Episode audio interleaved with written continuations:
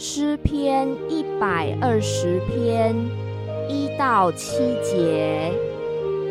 我在急难中求告耶和华，他就应允我。耶和华，求你救我脱离说谎的嘴唇和诡诈的舌头。诡诈的舌头啊，要给你什么呢？要拿什么加给你呢？